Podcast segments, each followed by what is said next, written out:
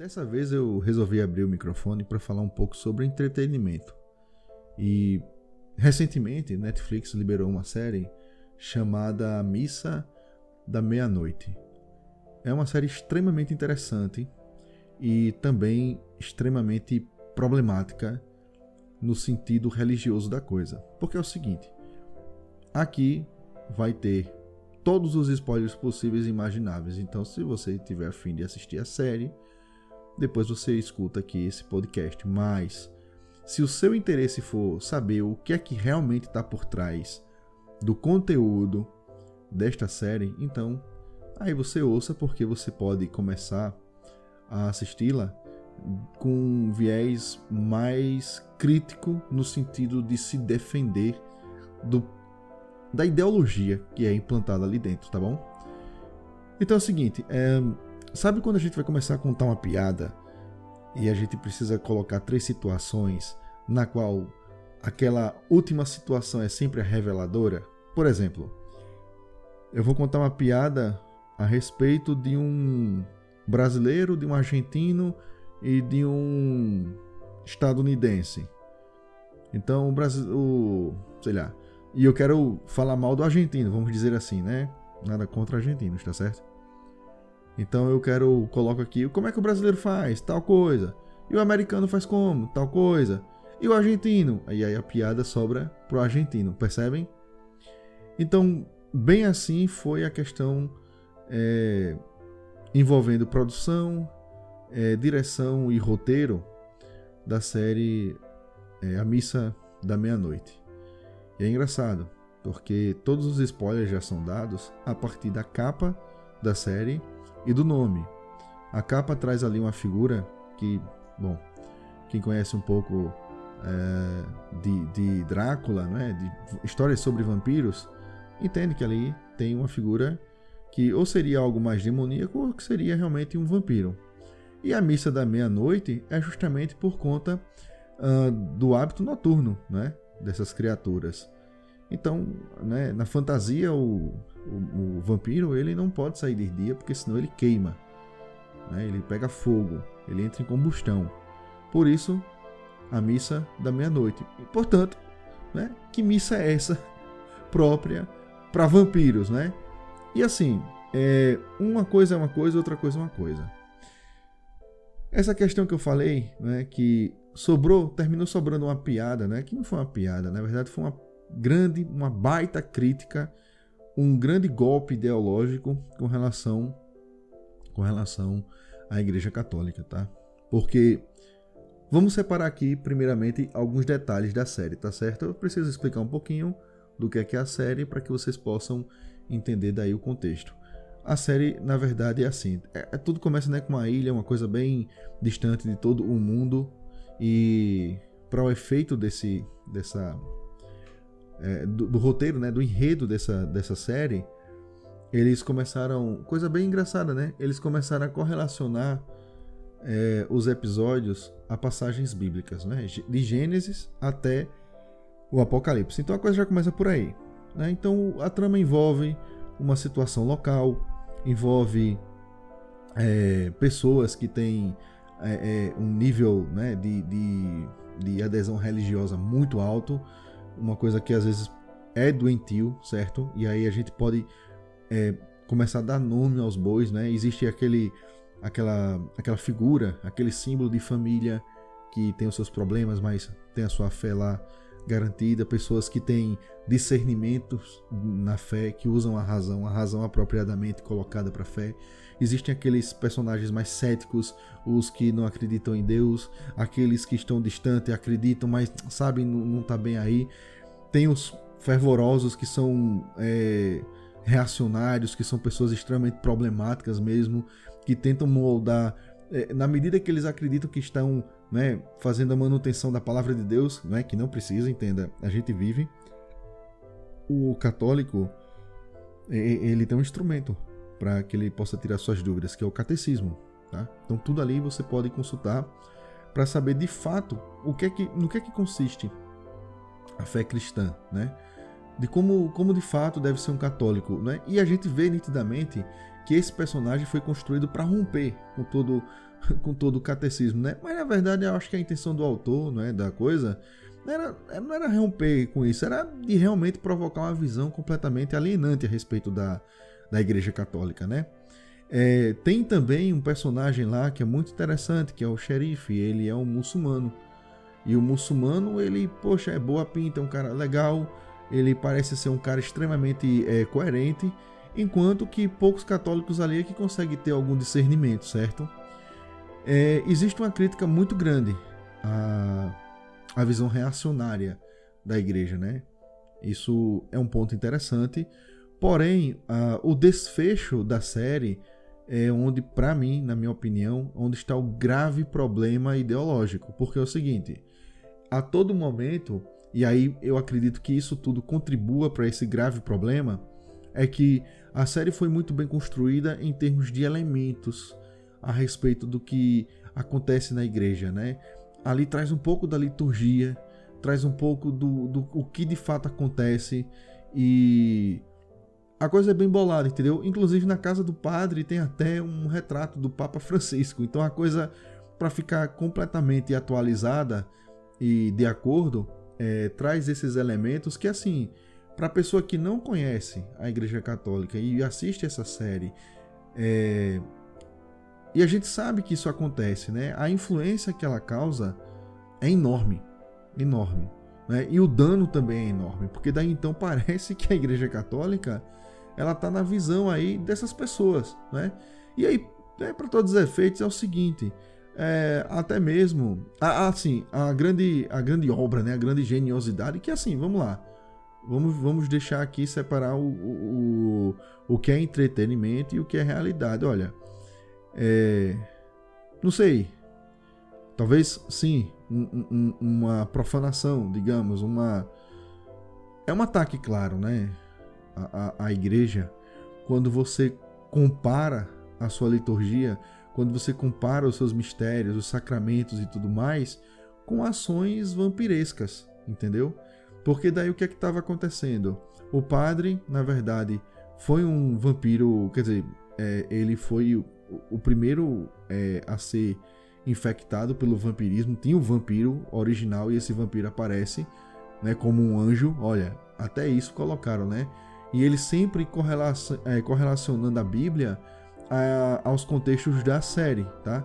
Então, eu, lá no final, né, quando o, o, o, grande, o grande evento, uma coisa que me lembra também cenas de Game of Thrones, enfim, e todo mundo fechado, enclausurado, é, para que dali acontecesse um verdadeiro banho de sangue, tá? Mas com certos propósitos. Então, por exemplo, eles correlacionavam muito a a, a, esse evento como um evento da salvação, tá certo? É, também correlacionava a questão é, do sangue, é, porque de fato deveria ser sangue. Então, assim, a, todas as ideias por trás do que é o vinho, do que é o pão, é, do que é a Eucaristia, tudo isso foi subvertido ali nas ideias do vampiro, entendeu? As analogias é uma analogia perversa, entendeu? Pode até ser criativa, artisticamente, coisa e tal, porém, veja só, é, você não está ajudando, amigo. Você está simplesmente pegando algo que existe, que é sério, que é sagrado, que tem uma relevância, sim. Você pode não acreditar, mas é relevante, sim, para os católicos, tá certo? E aí você subverte a coisa. Então, o entretenimento ele deixa de ser agradável e passa a ser um tormento, passa a ser uma, uma enorme piada de mau gosto e que, voltando à história do padre, né, ele começa a colocar o sangue vampiresco é, na, na hora da Eucaristia. Bom, a Eucaristia, né, eles não só eles não só estão com o pão, eles têm que é, o, é, é, o, é a hóstia e o, e o cálice, né, com o vinho, na verdade o vinho com sangue. E aí esse sangue tem poderes curativos, que curou a, a, a paraplégica, que curou, é, né, que rejuvenesceu pessoas, é, que curou é, miopia e por aí vai. Então assim, então o sangue do o sangue do vampiro é que resolve a coisa, entendeu? Só que assim, ali tem uma crítica, né? Que ali é uma, é uma falsa resolução. Ali é uma, uma resolução aparente. Então, é, até como crítica poderia funcionar para aquelas pessoas que querem algo mais imanente, né? Algo mais palpável. O que a, a, a fé da gente dá, porém, ela dá através dos milagres, entendeu? E as coisas não vêm do homem, não vêm de uma elaboração, não vêm de uma de uma estratégia doentio, tá certo? Ela vem é, de Deus. É uma intercessão divina. Então, assim, isso pra gente é muito sagrado, né? Então, a série vai levando as coisas para esse contexto. Tem coisas gritantes lá que podem tirar o, o espectador né, de tempo e ele possa, ele talvez ele possa até começar a acreditar por, por um fato de ser muito semelhante, tá certo? Então assim, a todo tempo tem uma personagem lá que é a mais frenética de todas, é a sabe, é a que manda até no padre, entendeu? É a, é uma pessoa complicada, que eu acho que encaixaram inclusive de maneira errada. É uma pessoa que não consegue falar normalmente, ela sempre está citando trechos da Bíblia, né, com um moralismo exacerbado, com uma coisa como se ela fosse a perfeição do mundo, como se na verdade ela fosse a própria régua do mundo. Então, é, isso não traz o arquétipo, é, se a gente for falar nesses termos, tá? Talvez isso ajude, né? É, mas vamos falar de símbolo, tá? Então, não é um símbolo é, próprio do católico. Não, não é. O católico não é essa pessoa. Ele não é uma pessoa de ficar, ah, tá vendo ali na escritura, tá escrito. Até porque o católico, a Bíblia para o católico, ela se torna realmente uma, uma, ferramenta espiritual muito forte. É, é recomendada a sua leitura diariamente. Mas se não fosse a Bíblia, deixaria de existir o catolicismo? Não, porque a igreja ela é, ela é uma, ela é viva, entendeu? Ela não é um livro morto ali. Entenda, a, o papel, tá? A, o encadernamento. Ela não depende daquilo, ela já está viva, tá certo? Os evangelhos, toda, toda, todo o trabalho, né? Todas essas, essas formas de vida da igreja, né? que, que forma a grande igreja com I maiúsculo, né? a Santa Igreja, a igreja de, de, de Nosso Senhor, de, de Jesus Cristo, é, colocada a Pedro e de Pedro sucedida até os dias de hoje, chegando no Papa Francisco. Então, essa igreja daí ela é viva, tá certo? Então, inclusive por algum tempo nós não tínhamos Bíblia. Então, a questão é que tudo isso chegou até nós, evidentemente que com a Bíblia fica mais fácil a transmissão dos ensinamentos. Então isso tudo chega para a gente com uma força, com uma operação que não é do homem necessariamente, isso é a igreja e a igreja é uma promessa. A igreja é fundada por Deus. Então, a gente não passa a questionar mais a igreja. A gente sabe que a igreja é lá, né, por ser feitas, né, por ser feitas por, aliás, a igreja por ser feita por homens, ela tem os seus problemas, porque os homens têm seus problemas, né? Mas assim, essa personagem que é uma personagem mais é que dá o tom de que o católico fosse aquela coisa arrogante, né, aquela coisa egoísta, aquela coisa mesquinha, aquela coisa maquiavélica. É, não, não é. Eu vou dizer a você, sem sombra de dúvida. É, isso daí, infelizmente, isso recai muito sobre os nossos irmãos que são protestantes. Tá? Eu não quero apontar para eles, mas acontece muito isso, tá? Evidentemente que hoje, hoje, nós temos pessoas dentro da nossa igreja católica que têm esse comportamento é, de reforma, são reformistas, tal qual é, é, foram os reformistas Lutero, Calvino, entendeu? E que hoje nós temos aí desde igrejas protestantes até as seitas derivadas dessas igrejas protestantes. Então, assim, não está ajudando a coisa, tá certo? E só para deixar claro aqui, tá bom? Entenda, a personagem parece é, essas pessoas que infelizmente é, eu posso perceber mais frequentemente dentro do protestantismo. Entretanto, isso não quer dizer que não existam pessoas católicas que tenham esse mesmo comportamento. E isso aí é a questão da autocrítica, que é importante, que é necessária. Porém, é, nesse tempo, nesse instante, eu acredito que tanto católicos quanto protestantes eles estejam sendo representados como a pior espécie, como se o próprio catolicismo, como se o próprio protestantismo, aliás, o cristianismo fosse altamente subversivo, como se ele fosse um aliciamento. Porque veja só, no enredo, é, o filho do xerife, que é muçulmano, não é? E portanto filho também, o filho ele começa a ter dúvidas e começa a querer à igreja. E o pai, evidentemente, que fica puto da vida, entendeu?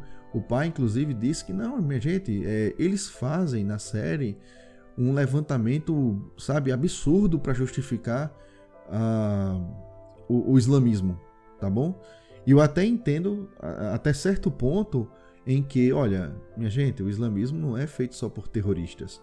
Né? Esses terrori terroristas se, se valem do nome de Allah, mas da mesma forma que alguém pode praticar um ato mal, se valendo, né? dizendo que ah, é, eu estou fazendo em nome de Deus, entendeu? Né? Tá errado, tá errado. E aí a série, ok. O grande problema é que dá a entender que o muçulmano ele é mais ponderado do que um católico, tá? Em certos tempos, em certos momentos. Porém, existem católicos também ponderados, existem céticos ali, ateus ponderados. Então, talvez a grande questão da série, tá? Então veja só, é uma forma de entender, tá? Não estou dizendo que é a forma correta. É que isso independe se você tem religião ou não, que tem uma coisa anterior a isso, que é o seu caráter, que diz o, o nível do, do que você vai ser enquanto pessoa religiosa. Então isso ficou muito marcado na série, tá bom? Ou seja, é, é, você pode até mesmo vir de uma religião que sim, tem pessoas terroristas, pessoas que tentam praticar o mal, que usam aquilo para a prática do mal, isso é uma pessoa completamente diferente, uma pessoa boa. Porém, você pode vir de uma religião boa, de pessoas que só praticaram bem, sabe? Se você. É, é, é, é as primeiras comunidades cristãs, gente, pelo amor de Deus, tá certo? É, a, uma das últimas cenas, a ilha né, inteira pega fogo e as pessoas morrem queimadas. Isso aconteceu de verdade, gente, não foi ficção. Os primeiros irmãos nossos cristãos, eles morreram queimados tá? pelos romanos. Eles morreram queimados pelos romanos. Eles eram pendurados, eles eram tochas humanas. Isso aconteceu, a perseguição aos religiosos, ao, às pessoas que, que, que, viram em Jesus o Salvador, o Filho de Deus, a, a, é, o cumprimento da profecia, foram queimados, entendeu? Então, assim, não é para brincar com isso. Isso aconteceu, isso é histórico. Muitas pessoas morreram assim. E mesmo assim, você tem ali carta, as cartas de Paulo. Eu fui por muitos anos uma pessoa que não entendia Paulo, entendeu? Tinha conflitos sobre Paulo. Né? Eu, inclusive, achei, eu, pô, tem coisas aqui que eu vejo em Paulo, parece que Paulo quer ser Jesus, pô. Tá entendendo? Mas isso aí era uma visão é, anterior minha, entendeu? Pensava, só que aí bate aquela coisa, cara, conheça quem é Paulo, entendeu? Veja a história. E às vezes a gente vai ver a história, pô, a história dele é mais ou menos, né? O que ele tinha antes era mais ou menos o que eu tinha, então a gente se vê muito ali. Evidentemente que, né, não como como ele, mas traços da coisa, né? E o porquê que eu não aceitava. E aí Paulo, em suas cartas, basta que vocês leiam, né? Então assim, mesmo depois das perseguições, de queimar, né, de queimarem os cristãos, de matarem os apóstolos, incluindo Paulo depois, ainda existia o perdão, ainda existia a caridade, ainda existia a esperança, ainda existia a fé e até hoje existe, está lá na igreja, tá certo? E aí a série aborda a coisa de tal maneira que lá no final, isso aqui é, isso é, isso é um ponto chave, tá? A história, né, tem uma moça, né, que ela também se torna pivô dessa história. E essa moça, né, enfim, ela, ela é uma professora, né? Ela até frequentava a missa, tal, não sei o quê. Só que a visão dela. Ah, e detalhe: a atriz é esposa do diretor, produtor, roteirista do, da série, tá?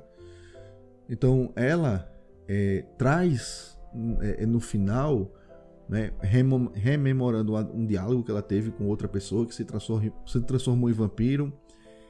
É, não porque quis, tá? E depois ele, enfim, para poder provar a ela que ele era vampiro, né? Ele levou, é, a levou pro meio do, do oceano e esperou o sol nascer. Depois de contar toda a história, né? E, e bom, enfim, você vai achar que eu sou doido, tal, não sei o que. Era o diálogo que ele mantinha e o cara pegou fogo, pá, né? E, e daí então ela acreditou, tá? Então ele se sacrificou para mostrar a verdade. Então foi, foi um, entendeu? Na parte do filme, na parte da arte, ficou interessante, ficou interessante. Mas aí o que acontece? Ela volta, né? E bom, muita coisa acontece, né? Existe uma carnificina na igreja, né? Fecham as portas da igreja e né? um negócio, uma, pensa numa loucura, tá? A construção da série em si, inclusive desse episódio, foi muito bacana do ponto de vista artístico, tá? O problema é que no conteúdo envolve a religião, entendeu? Envolve a religião. Não tem como dizer que você não está atacando a religião, porque você está. E aí no final das contas, qual é a visão que eles passam como a correta? Será que dá para entender? Claro que dá. É a da moça lá, da professora.